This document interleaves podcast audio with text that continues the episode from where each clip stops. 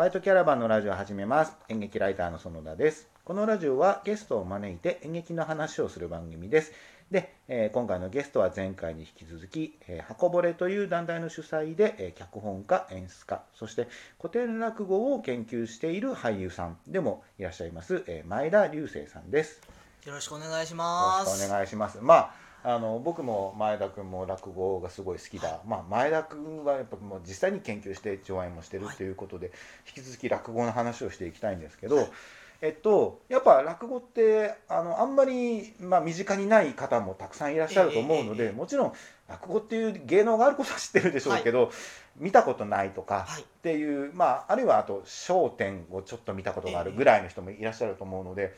なんとなく身近に触れる落語として今やっぱり便利なのが YouTube だと思うんですね。なので YouTube で例えば検索をかけて、ええこんなお話をおすすめしますよとか、はい。あるいはこの話し家さんをおすすめしますよみたいなのをちょっと前田君から聞きたいんですけどいかがですか？いくらもいるんですけど、はいはい。あの聞いてるもらってる方は分かると僕関西出身なんですけど、うん。あの上演するのは江戸落語なんです。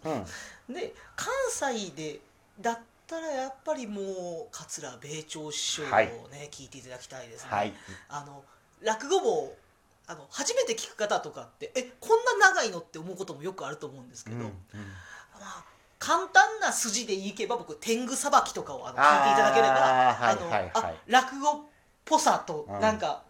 軽やかさがあっていいなと思います。うん。で米朝師匠のやっぱりこれを聞いてもうじんと感じてもらいたい落語ってすげえって思ってもらいたいのは長いんですけどまあ立ち切れ線香。あはいはいはいその2つはやっぱ鉄板ですかね。もう桂米朝師匠は僕も大大大好き、まあもうお亡くなりになりましたが、人間国宝の桂米朝さん、まあもう話し家さんとしても超一流で、ええ。研究者としても超一流で、あのあまりやり手がなくなった上方の古いお話をあの自分なりにこう再現させて復活させたとかとにかく落語におけるもうすごい功労者で、そうなんです。まあ上品な語り口でね。そうなんです、ね。そこへの憧れはありましたね、ずっと聞いてたっていうのはありますね、で今言った江戸ですよね、はいはい。落語。あの生で聞いてもらいたいというか僕がやっぱりすごく感銘を受けたのは、立川談春師匠なんですけど、はい、この方ほとんど YouTube に上がっておりません、うん。でたまにそうニコニコ動画等で見つけてすごいいいなやりたいなって思ったのが今夜高尾です。あ今夜高尾あの好きな人がいて失恋をした時とかにやっぱすごく僕聞いてました、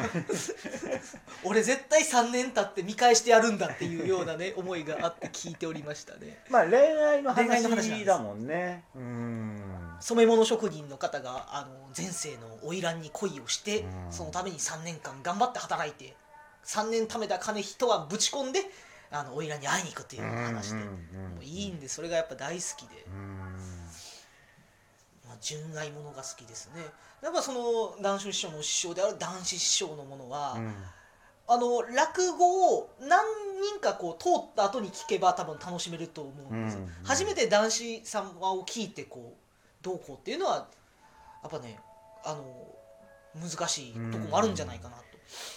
特にあの男子師匠なんかはテレビとかにもたくさん出てて、あのいろんな動画が YouTube に多分残ってると思うので、あのまあ、そこから男子師匠のあのいいの落講座を見つけるのは結構難しいっちゃ難しいかもしれないでもね。談志師匠だったら僕大工調べとかが好きですねはいはい江戸っ子がこう畳みかけるっていうのうんが単価を切るっていうのもやっぱすごく好きで、うん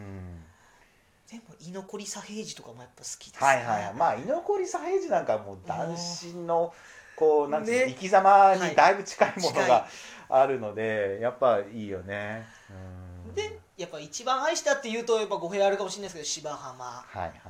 その3つですかね、うん。今あの例えば、はい。話が出てきた、えー、と話し家さんとかあと演目はい。のタイトルで YouTube 検索かけると、まあ、いろんなものがヒットすると思うので、やっぱあのーなんか自分のご自分の直感で構わないのえでぜひちょっと聞いてみる。で落語ってその例えば YouTube とかだとその何秒に1回盛り上げなきゃいけないとか、ええあと最初にこうちゃんとつかませなきゃいけないみたいなのがきっとあると思うんだけど、ええ落語は割とちょっと長くお付き合いしてこないと、なかなか良さが伝わってこないと思うので冒頭の12分だけ聞いてあとかはちょっと思わずにちょっと我慢というかぜひぜひあの最後まで聞いてもらいたいなっていう気はすごくします。やっぱあの通して聞いてる面白さっていうのはきっと落語にはあるよね。そうですね。一部分だけうんくすぐりだだけとか、小話だけとかじゃなくて、ええやっぱり全編通してやっぱ初めてこう世界が完成するみたいなのがあるから。だからまあそうですね。もうおすすめはもう通勤とかですよ。本当に通勤と寝る前とかを聞くとあなんか嫌な上司とかもいてもこうん。のバカバカしく思えたりとかするようなのが落語の力だなとか僕はあの大阪いる時代に鉄工所に通ってて、うん。あの勤務してたんですけど、うん。自転車で40分かかる。あ、うん、でも40分っていうといろんな落語がちょうど収まるんではいす、はいはい収まるね。だから、うん。日に日に新しいのをアップデートして聞いて、うん、うん。で途中でこぼれたのはその、まあ、ちょっとだけその Bluetooth のイヤホンを片耳にしながら 落語を聞きながらちょっと作業してたような時代もよくありました、通勤そうね。通勤とかもすごくいいね。寝る前もいいね。落語を聞きながら寝,、寝てまあオチにたどり着く前に寝てしまうみたいな、はい。まよあ次の日また聞けばいいんだもんね、でで次の日同じところから繰り返したらあこういう意味だったんだってちょっとずつ分かってくるみたいなのもいいですしね、うん今でもやっぱ YouTube でかなりいろんなもの、まあ、落語に限らずだけどええいろんなもののが勉強できたりするので,、でさっきちょっと話聞いたら前田君も落語のあの研究にかなり YouTube を使ってるんだよね。そうですね。最初はそれこそ図書館とかだったんですけど、うん。ないとかいうこともあった時に、うん。意外ともういろんな人が上げてくれてるっていうう、ん。ありますね、それはもうとにかく繰り返し聞くみたいな感じなの？そうですね。稽古としては聞いて僕は書き起こしますね。一回文字にするってことをします。うんうんうんででなんかある方のやつを言ったら全部聞いて全部書き写したいものをベースに、うん。違う話し家さんのやつを聞いてあ違う言い回しやったら持ってきたりとか、うん。あ逆にここ省いていいんだっていうところを省きたりとかして自分だけのその演目の落語台本を作り上げます。もう大体ねそれ作ってる時には覚えちゃうんですけど、うんうんうんうんだからなんかそういう稽古のしかまあ独学でやってるから自分で工夫するしかないんだけどそういう稽古の仕方一つとってもとっても現代的だなっていう気がするしやっぱこうとても面白い存在だなっていう気が まあ1回しか会ったことないのにそんなに持ち上げるなよって言われちゃうかもしれないけどなんかまあ年も若いしとっても面白そうな人だなっていうのがあるので。すごい応援したいなっていう気持ちがあるんですけどまあそのちょっとこの多分時間的に途切れちゃうと思うので、また続きを話すんですが、でまあ、導入として。そのこ僕がこの間見たあの上演以外にまえたえ。来月5月の9日に？9日に、えー前田君のその、えー落語研究会はい。があるんですよね。ええあります。はい、それの話をちょっとぜひぜひ、えー途中で一回切れますけど、続きでやっていこうと思うんですけど、えー前回僕が見たのは、えー、梶川沢でした。からの演劇。はい、で今回はお見立て？お見立て古典落語お見立てというものがございまして、そこから、えーお話が始まっていくってはいはい。はいいうところですね、お見立てっていうのはあのーまあ、えーどんな話かっていうのをちょ,、ちょっとまあ、か軽く、簡単うんにですけれども、あの木瀬川花魁というまあ綺麗な女の方がおりまして、うん。まあ吉原の女の人なんで男の人の相手をしなくちゃならない、うん。で喜助というそのまあ花魁を紹介するまあ男の人がおりましてう、ん。でそこに嫌な客が来ます。うん。でしつこい嫌な客が来るんですけど、まあ、キスあのキスケがおってあちょっと待ってややこしくなっちゃうな、えーとにかく花魁は嫌いだから会いたくねえんだと。うんだからキスケなんとかしてくれよって言ってその嫌な客との問答を楽しむような落語なんですね、うんでまあ言ってしまえば私は病気っていうことにしてくださいよって言って病気ですって伝えたらだったら見舞いに行こうっていううんうん。嫌な客がね。で次はうーんしつこい客だねうん嫌だねうんももう死んだってことにしてくださいよって言って「あ分かりました。行ってきます。死にました」っつったら「ああそうですか、うん。じゃあお墓参り行きましょう」っつって結局キスケと嫌な客でそのおお墓参りに行っちゃうような、うんうんまあそんな筋ですわ。なんか今の現代に置き換えるとええええ。まああの僕あんま知らないんだけどキャバクラの指名みたいなものに近いのかなっていう気がしててね。お客さんが、まあ、来て行ってそのあのお気に入りのはい。女,、女性を指名するんだけどその人はその人この男の人のうん接待をしたくないみたいなところの問答の話。問答の話です。だから